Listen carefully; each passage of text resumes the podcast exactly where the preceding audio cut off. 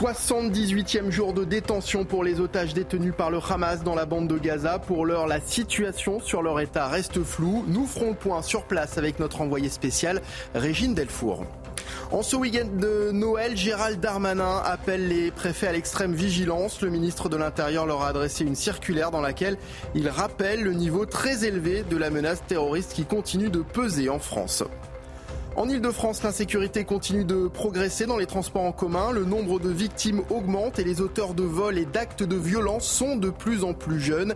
Ils sont aussi en grande majorité de nationalité étrangère. Enfin, Johnny Hallyday à l'honneur dans une exposition porte de Versailles à Paris. 3000 mètres carrés consacrés au taulier pour le plus grand plaisir de ses fans. Visite à suivre à la fin de ce journal.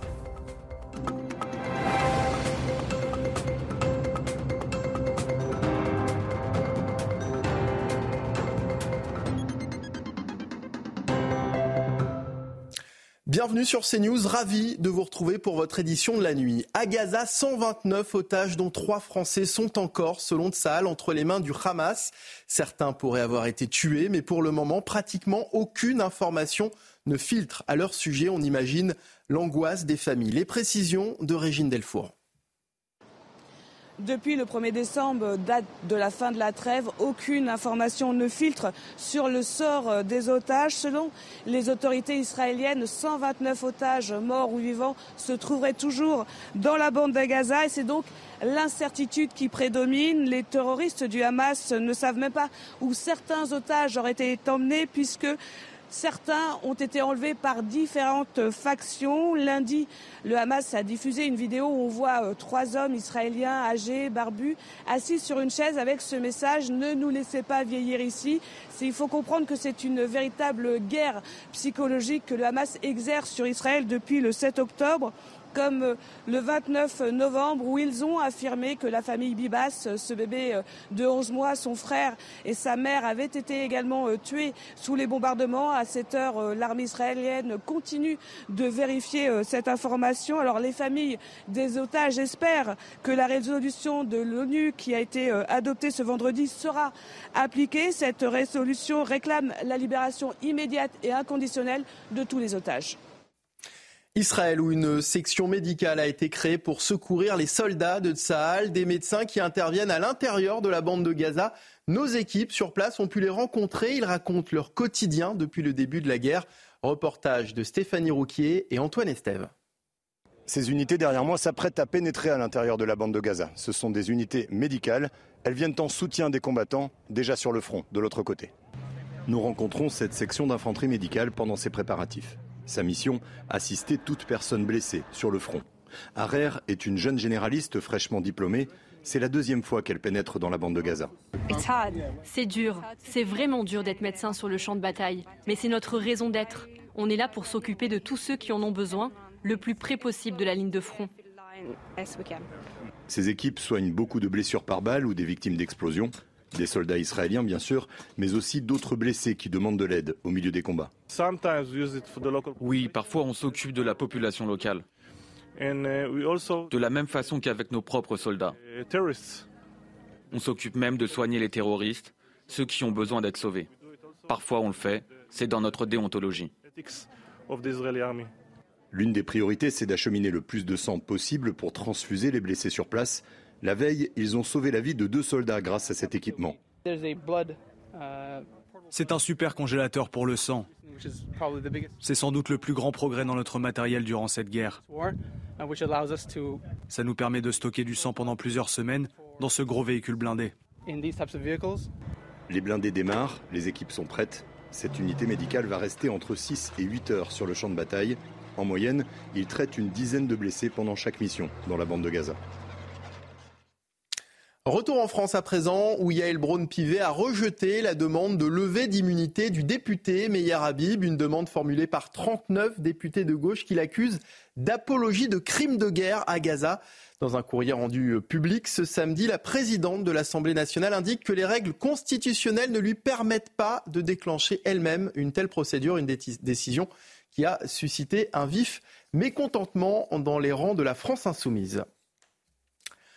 Un maire d'une commune de l'Isère porte plainte pour agression. André Mondange, maire du péage de Roussillon, a été agressé physiquement dans le secteur d'Avignon dans la nuit de jeudi à vendredi. Des individus s'en sont pris à lui et aux personnes qui l'accompagnaient. Le maire a été blessé. Dans un message publié sur X, le préfet de l'Isère condamne avec la plus grande fermeté cette agression. Des fêtes de fin d'année sous haute surveillance. Gérald Darmanin appelle les préfets à l'extrême vigilance en ce week-end de Noël. Le ministre de l'Intérieur rappelle le niveau très élevé de la menace terroriste qui continue de peser en France, ainsi que la persistance des tensions au plan international dans le conflit qui oppose Israël et le Hamas. Alors d'où provient cette menace? Élément de réponse avec Claude Moniquet, spécialiste de la question terroriste. Je pense qu'à l'heure actuelle, au moment où on parle, la menace principale vient clairement de, la scène euh, djihadiste, de la scène islamiste radicale, et qu'elle peut s'articuler autour de deux courants. Un courant serait un courant tout à fait endogène, comme le disait Jean-Michel Fauvergue, euh, celui auquel on est habitué depuis la fin des attentats euh, projetés de l'étranger de l'État islamique en 2015-2017. Et la deuxième menace, bien sûr, elle vient de l'étranger. Et là, effectivement, ce qui s'est passé au Danemark et, en Allemagne est extrêmement inquiétant parce que le Hamas, jusqu'à présent, utilisait l'Europe comme une plateforme de financement et de propagande. Et là, c'est la première fois qu'on trouve une cellule opérationnelle. C'est peut-être sous l'influence de l'Iran, parce que jusqu'à présent, en Europe, l'Iran avait beaucoup utilisé le Hezbollah. Peut-être que maintenant, l'Iran a eu un deuxième fer au feu en Europe, ou compte en avoir un, et que ce serait le Hamas. En Ile-de-France, l'insécurité continue de progresser dans les transports en commun. Le nombre de victimes augmente. Les auteurs de vols et d'actes de violence sont de plus en plus jeunes. Et selon les derniers chiffres du ministère de l'Intérieur, 69% d'entre eux sont de nationalité étrangère. Les détails de Célia Barotte. Dans les transports en commun, les voyageurs sont la cible de jeunes délinquants étrangers. En 2022, en Ile-de-France, ce sont près de 65 000 usagers qui ont été victimes de vols, plus de 5 000 de vols avec violence et 3 433 de coups et blessures volontaires. À 87%, les auteurs délinquants sont des hommes et près de 30% d'entre eux sont mineurs. 41% ont moins de 30 ans. Si les victimes sont à plus de la moitié françaises, en Ile-de-France, sur les 7450 personnes mises en cause pour vol et violence, 69% sont de nationalité étrangère, dont une grande partie vient du Maghreb ou encore d'autres pays d'Afrique. Minoritaires dans les outrages, écouses et blessures volontaires, la part des délinquants étrangers est de 62% pour les violences sexuelles et 92% pour les vols sans violence. Selon le ministère de l'Intérieur, cette surreprésentation de mineurs étrangers dans les transports en commun semble liée au moins en partie à l'existence de filières de criminalité organisée. Deuxième nuit de confinement pour les 303 passagers indiens dans la Marne. Leur avion de la compagnie euh, roumaine Legend Airlines est immobilisé depuis jeudi sur le tarmac de l'aéroport de Vatry après un signalement anonyme dénonçant un possible trafic d'êtres humains. Deux des passagers ont été placés en garde à vue. Les députés de gauche ont officiellement saisi le Conseil constitutionnel. Ils contestent euh, l'intégralité du texte de loi sur l'immigration. Selon eux, il y a un nombre record d'articles contraires à la Constitution. Pour rappel, Emmanuel Macron a déjà saisi la haute instance dans le but de statuer sur certains éléments de ce texte. Alors, quelles sont les mesures qui pourraient être retoquées? Quota d'immigration, allocation, droit au sol. On fait le point avec Mickaël Dos Santos. Quelques minutes avant le vote de la loi immigration par les sénateurs, Gérald Darmanin avait annoncé la couleur. Des mesures sont manifestement et clairement contraires à la Constitution. Le travail du Conseil constitutionnel fera son office. Une trentaine de mesures de la loi immigration pourraient être censurées par le Conseil constitutionnel. La première, celle qui concerne les conditions d'accès aux prestations sociales comme l'aide au logement ou encore les allocations familiales. L'obligation pour des étrangers extracommunautaires sans travail de résider en France pendant au moins cinq ans pourrait s'apparenter à une forme de préférence nationale et donc à une rupture d'égalité. Le durcissement du regroupement familial pourrait également être considéré par le Conseil des sages comme contraire aux principes fondamentaux qui visent à protéger les familles, qu'elles soient françaises ou étrangères. En début de semaine, Elisabeth Borne s'était interrogée sur l'une des nouvelles règles du regroupement familial l'obligation pour les proches du demandeur de maîtriser la langue française. Il est prévu que si vous épousez demain un Canadien ou un Japonais, il ne peut pas rejoindre la France s'il ne parle pas bien français. On va interroger le Conseil constitutionnel. Enfin, le rétablissement du délit de séjour irrégulier ou encore les restrictions du droit du sol pourraient également constituer des cavaliers législatifs. Des mesures considérées sans rapport avec la loi immigration. La loi immigration qui divise jusque dans l'enseignement supérieur. Dans les universités, des affiches ont été placardées sur les murs pour dénoncer les mesures prises par le gouvernement. Plusieurs présidents d'universités sont vent debout contre cette loi qui, selon eux, va à l'encontre des principes de mobilité étudiante internationale. Les détails avec Mathilde Ibanez, Bambagay et Maxime Leguet. L'enseignement supérieur vend debout contre la loi immigration. Les dirigeants des plus grandes universités françaises ont tenu à exprimer leurs préoccupations dans une tribune publiée par le Parisien. Cette mesure va à l'encontre des principes d'égalité républicaine et de mobilité étudiante internationale. Elle diminuera la part d'étudiants internationaux dans nos écoles et universités. Ces grandes écoles de commerce s'inquiètent d'une baisse de l'attractivité de leurs établissements pour les étudiants internationaux. Des mesures disproportionnées qui risquent de compromettre durablement l'avenir de l'enseignement supérieur français et de freiner l'ambition de notre nation. En France, beaucoup d'étudiants ont bloqué l'entrée de leurs universités, à Lyon, Strasbourg, Fontainebleau ou encore à Saint-Denis, où une banderole a été accrochée sur les murs où on peut lire En lutte contre cette loi raciste. Les universités ne sont pas les seules à s'exprimer, certains lycéens ont aussi manifesté leur désaccord avec cette loi. Des élèves qui ont, qui ont une conscience politique et qui sont en train de se former Finalement, la ministre de l'Enseignement supérieur et de la Recherche a rencontré les responsables de la communauté universitaire qui se disent rassurés selon France Université. En République tchèque, l'heure est au recueillement après la fusillade qui a fait 14 morts dans une université il y a deux jours. Il s'agit de la pire attaque que ce pays ait connue, un pays qui a rendu ce samedi hommage aux victimes. Minute de silence, drapeau en berne, Metz, toute la population est encore sous le choc. Écoutez. Nous venons d'une très petite ville près de Prague, de Louni, et l'un de nos voisins est mort ici. C'est très triste. Pardon. C'est une tragédie qui touche tout le monde et nous prions pour toutes les victimes. Je suis vraiment triste pour ces personnes innocentes qui sont mortes ici. Ça n'était pas de leur faute. L'actualité internationale toujours et la détresse des épouses de soldats russes. Depuis déjà deux ans, leurs maris sont mobilisés sur le terrain dans un conflit qui oppose la Russie à l'Ukraine. Certaines d'entre elles sont même devenues veuves. Pourtant, le gouvernement n'a encore organisé aucun hommage aux victimes. Je vous propose d'écouter certaines de ces femmes. Depuis que l'opération spéciale a débuté il y a deux ans, il n'y a pas eu un seul jour de deuil. Il n'y a pas eu d'action commune pour honorer les morts. Il n'y a eu que quelques événements isolés comme la distribution de poissons congelés ou de bois de chauffage à ceux dont un membre de la famille a été blessé ou tué. C'est une sorte de sacrilège. C'est pourquoi nous sommes réunis ici aujourd'hui.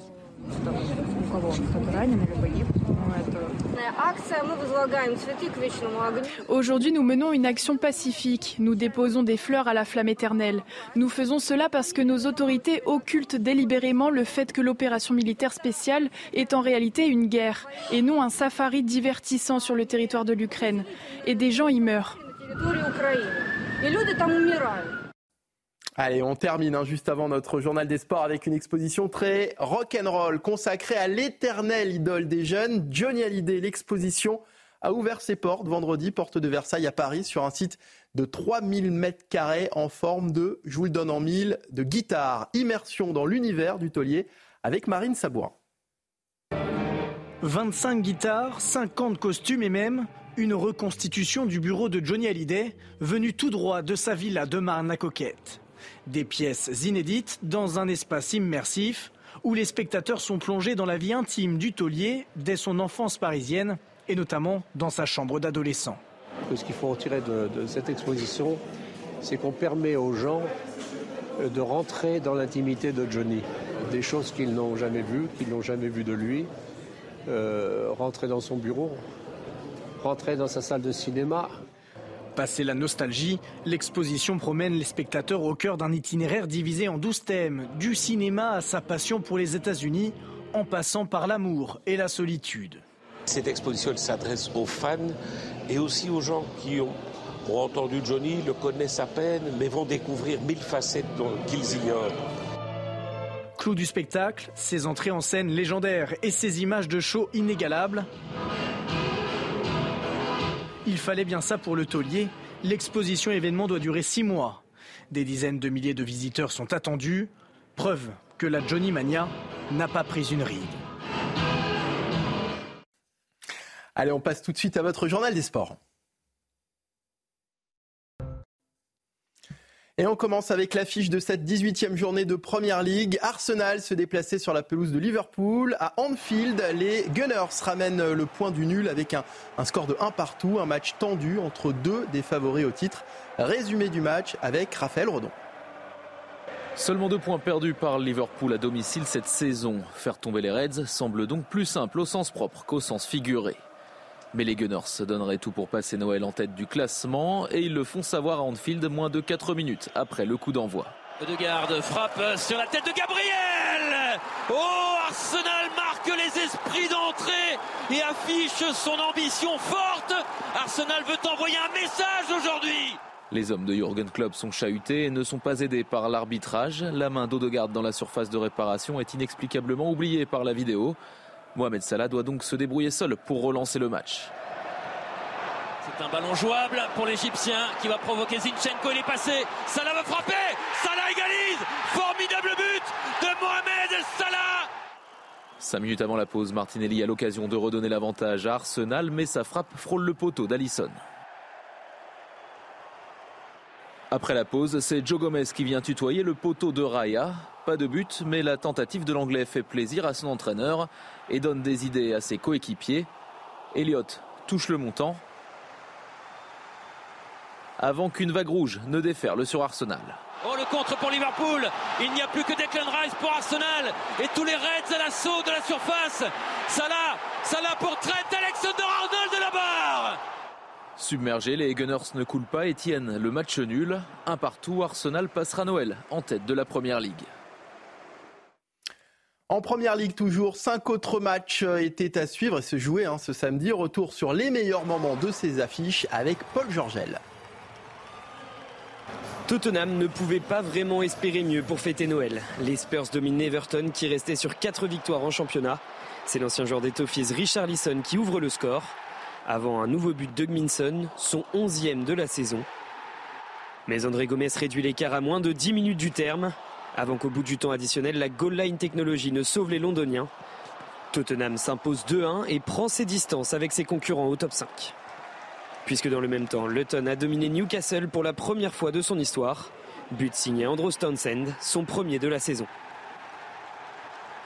Autre prétendant au top 5, Manchester United n'y arrive toujours pas. Les Red Devils restent sur une seule victoire au cours des sept derniers matchs. We don't win the game, and then it's always wrong at Manchester United. Then um, everyone get distracted uh, by the result, and that is also justified because as Man United we have to win.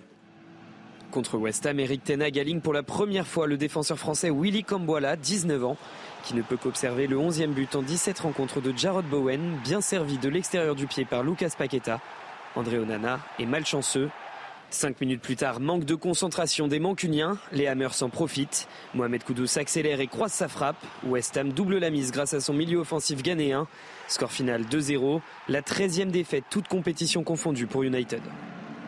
L'image du jour, c'est celle de Rebecca Welsh. Elle devient la première femme à arbitrer un match de première ligue dans ce Fulham Burnley. Un match où Wilson Odobert s'est distingué. Le jeune ailier français de 19 ans ouvre le score d'une superbe frappe enroulée. Son troisième but de la saison. Burnley s'impose 2-0 mais reste relégable. Et on termine ce journal des sports avec du rugby. Le stade français s'est imposé 18 à 13 face à La Rochelle, des jaunes et noirs champions de France en titre qui peinent à performer cette saison. De son côté, le stade français, lui, est confortablement installé dans le top 6. Le résumé avec Bruno Scagliotti. Pour les Rochelais, c'est un défi. La dernière victoire des Maritimes sur la pelouse du Stade français remonte à novembre 2018. Défi aussi pour les Parisiens en panne de résultats. Face à la défense parisienne hermétique, La Rochelle est en difficulté. Abel Kufner croit en profiter. Et Pierre qui doit assister à ce renvoi complètement gag, récupéré par qui? Par Giovanni Abel Kufner. Essai ou pas? Ou pas. L'essai est annulé. L'arbitre se rend compte d'une faute antérieure d'Amdaoui sur le bloc sauteur adverse. À la 23e minute, cette fois pas d'erreur. Ward donne les commandes au stade français. Et l'accélération à l'intérieur, il y a le soutien. Marchand Et finalement Ward Le voilà le duo au centre du stade français qui se trouve quasiment les yeux fermés. Les Maritimes termineront à 14. Danti expulsé après ce coup de pied sur Jeremy Ward. Les Parisiens verrouillent toujours le match. Amdawi trouve l'ouverture. Attention à Weber qui va échapper à un plaquage. Il a transmis main à qui?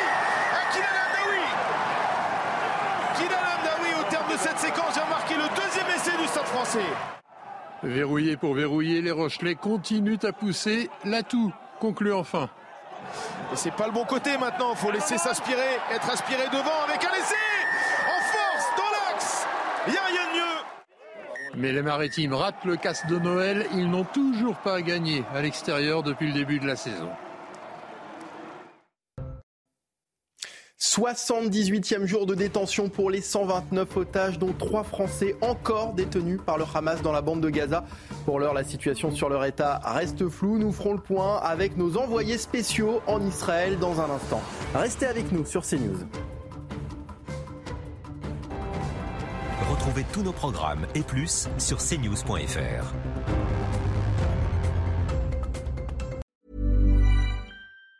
Planning for your next trip? Elevate your travel style with Quince. Quince has all the jet setting essentials you'll want for your next getaway, like European linen, premium luggage options, buttery soft Italian leather bags, and so much more. And it's all priced at 50 to 80% less than similar brands. Plus, Quince only works with factories that use safe and ethical manufacturing practices. Pack your bags with high-quality essentials you'll be wearing for vacations to come with Quince. Go to quince.com slash trip for free shipping and 365-day returns.